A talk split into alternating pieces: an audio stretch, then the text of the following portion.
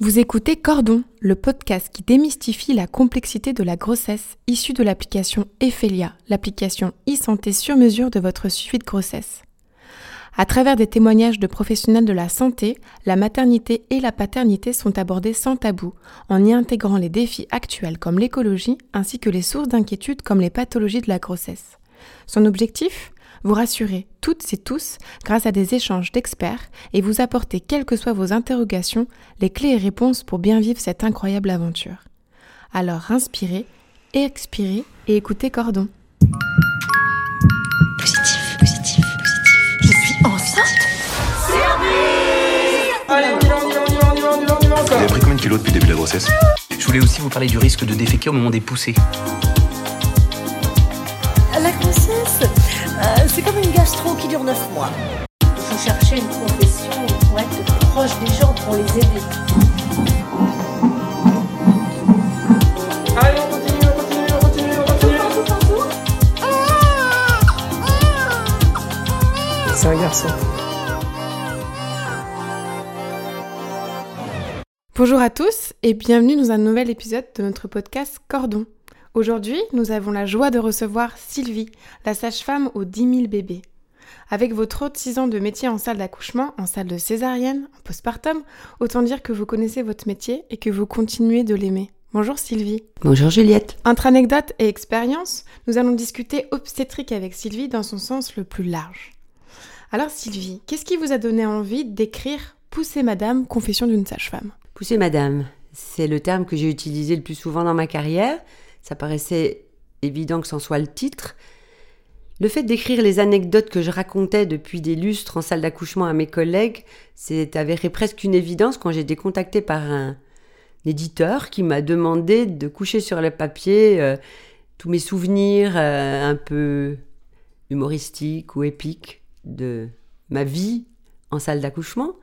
Euh, J'étais pas sûre d'en être capable. C'est une gageure. Je l'ai fait. J'en suis pas peu fière.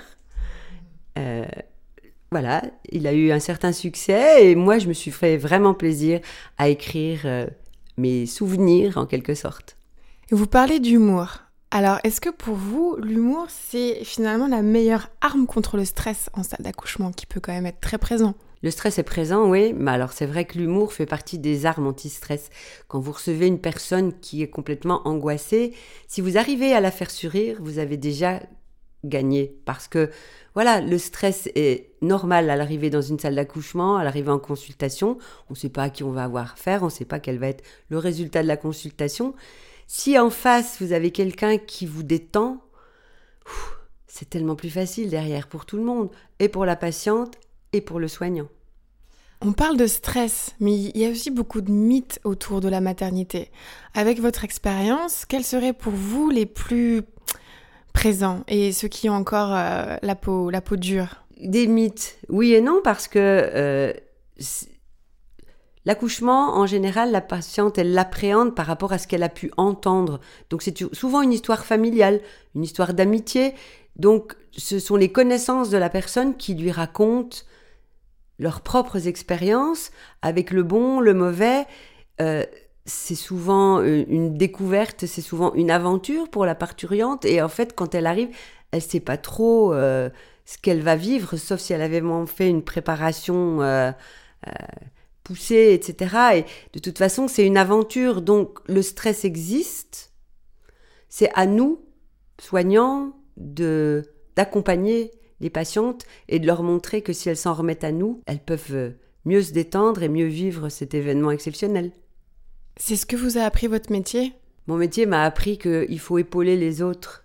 En fait, euh, je pense que mon métier, notre métier de sage-femme, c'est surtout de l'accompagnement. Certes, on a des gestes techniques à faire, bien évidemment, de plus en plus d'ailleurs, vu l'évolution euh, de la médecine, mais dans notre profession, ce qu'il faut avant tout, pour moi, c'est accompagner, c'est rassurer, c'est soutenir, c'est encourager. On est là pour euh, être le soutien de la personne qui vient pour accoucher et qui vit une expérience tellement hors du commun qu'elle a besoin de nous. Et vous parlez d'évolution médicale. Euh, en, en 36 ans de métier, quelles seraient pour vous les évolutions majeures qui auraient pu avoir une influence positive ou négative d'ailleurs sur les salles d'accouchement? Vous faites bien de parler de positif et de négatif parce qu'effectivement, il y a les deux. Moi qui ai connu euh, l'époque euh, des dinosaures où euh, les femmes accouchaient sans péridurale, sans aide particulière, en ayant fait les cours qu'on appelait accouchement sans douleur. Hmm. Publicité mensongère, accouchement sans douleur, vraiment, je crois pas que ça existe en fait. Simplement, on était plus peut-être quand même dans l'accompagnement. Maintenant, on a une grande part de technicité à acquérir et à mettre en œuvre en salle d'accouchement. Alors, parce qu'il y a péridurale aussi, alors voilà, la péridurale, elle est là pour aider à ne plus ressentir cette douleur qui peut être très intense au moment du travail, mais elle impose beaucoup de gestes techniques et beaucoup de surveillance. On est un peu envahi par la technicité et on est peut-être un tout petit peu moins dans l'accompagnement, ce que je pourrais regretter éventuellement. Mais on peut arriver à faire les deux en même temps, à vraiment concilier. Ça nous demande euh, euh, d'être vigilant pour pouvoir faire les, deux choses à la fois et pouvoir vraiment accompagner. J'ai lu que vous, que vous disiez que euh, beaucoup euh, estiment que la maman, une fois accouchée, c'est bon, on n'en parle plus. Qu'est-ce que vous voulez dire par là? Alors, tant qu'une femme est enceinte, c'est le centre du monde au niveau de sa famille et de, ses proches, ce qui est tout à fait normal, ma foi. Euh, c'est l'écrin euh, qui transporte euh, ce bébé, ce joyau qui va arriver. Et c'est vrai qu'une fois que le bébé est sorti, il lui pique la vedette quand même.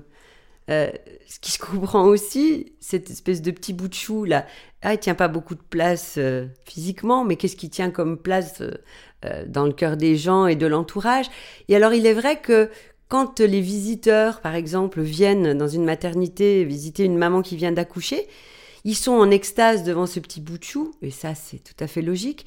Mais ils n'imaginent pas que euh, la maman vient de vivre quand même une épreuve physique assez intense, qu'elle a besoin de repos, de récupération, et qu'elle a besoin aussi de se sentir euh, valorisée. Et ce volet-là est des fois un petit peu oublié, quoi. Le bébé, il pique la vedette à sa mère. Alors que le volet postpartum, on en entend beaucoup parler, notamment dans les médias, avec le hashtag postpartum qui, vient, qui sort, pour que les femmes puissent s'exprimer aussi sur cette période-là qui est finalement peut être assez compliquée. Ou dans lesquelles elles peuvent se sentir un peu seules, un peu démunies, un peu culpabilisées aussi.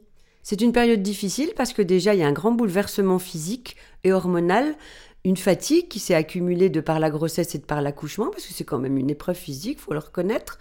Euh, Il y a ce côté euh, euh, nouveauté. Vous avez un enfant petit qui euh, a un rythme de vie qui est très particulier, euh, euh, haché, avec des réveils nombreux, nocturnes et tout, une fatigue physique qui s'installe, l'impression de se sentir des fois bien seul parce que la période d'hospitalisation est relativement courte, d'autant plus courte maintenant.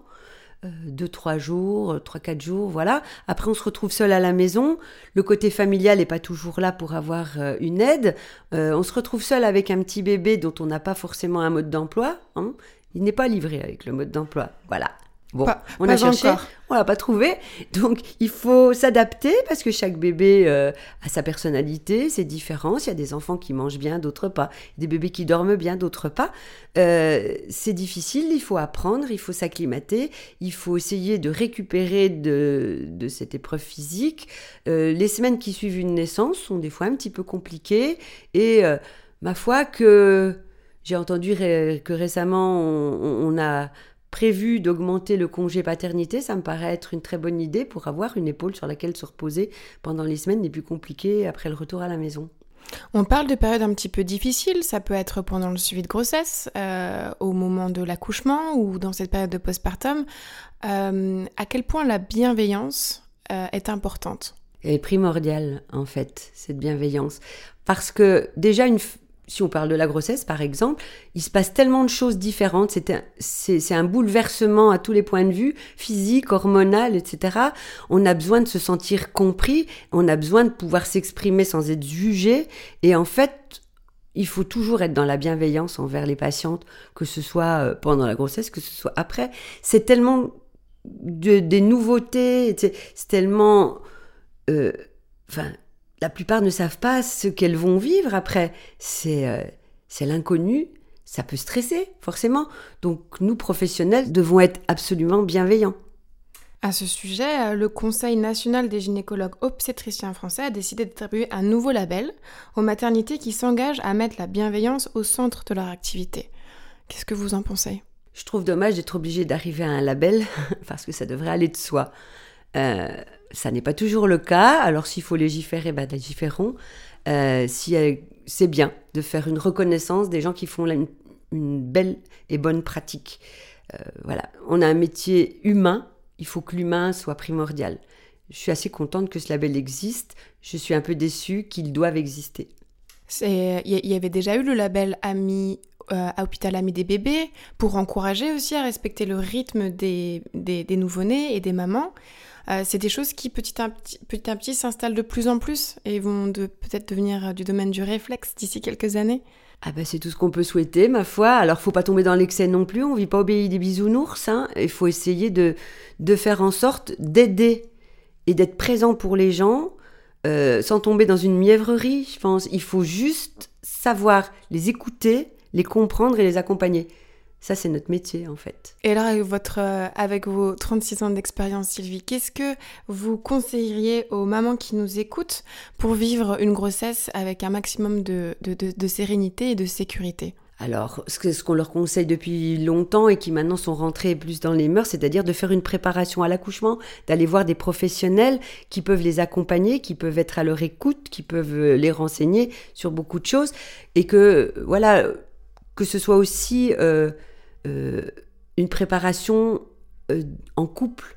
Par exemple, parce que c'est bien, les, les futurs papas s'investissent davantage et ça aide, ça aide vraiment les mamans dans tous les domaines maintenant. Mais voilà, il faut vraiment que la bienveillance soit toujours présente. Et la communication Et la communication. Vous en parliez tout à l'heure, mais Il faut que les patientes n- n'hésitent pas à poser des questions ou à parler de choses qui peuvent leur paraître peut-être un peu cucu euh, ou je ne sais quoi.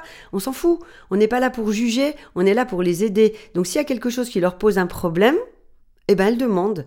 Il faut pas avoir de fausses pudeurs ou voilà. Il faut demander, il faut communiquer. Tout est là. Sylvie, j'ai une dernière question pour vous. Notre euh, podcast s'appelle Cordon. Qu'est-ce que vous évoque ce mot? Le lien, la vie? Un cordon, c'est la vie en fait. Ça palpite, ça... Je ne sais pas que vous dire. C'est quelque chose de tellement extraordinaire. Euh, moi, je fais des accouchements depuis euh, 40 ans parce que j'ai eu mes études aussi. On faisait déjà des accouchements. Autant vous dire que le premier bébé que j'ai mis au monde, euh, euh, voilà, il est très très très adulte. Euh, mais ça me laisse toujours un sentiment de merveilleux. Un accouchement, c'est merveilleux.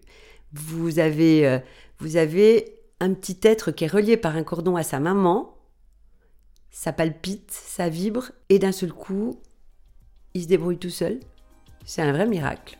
Merci Sylvie. Merci à vous. Et merci à vous pour votre écoute.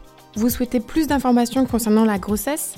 Téléchargez l'application Ephelia depuis votre Play ou Apple Store et participez à son engagement pour la diminution de la mortalité maternelle et infantile. Ensemble, faisons progresser la santé des femmes. À bientôt et surtout, ayez confiance en vous.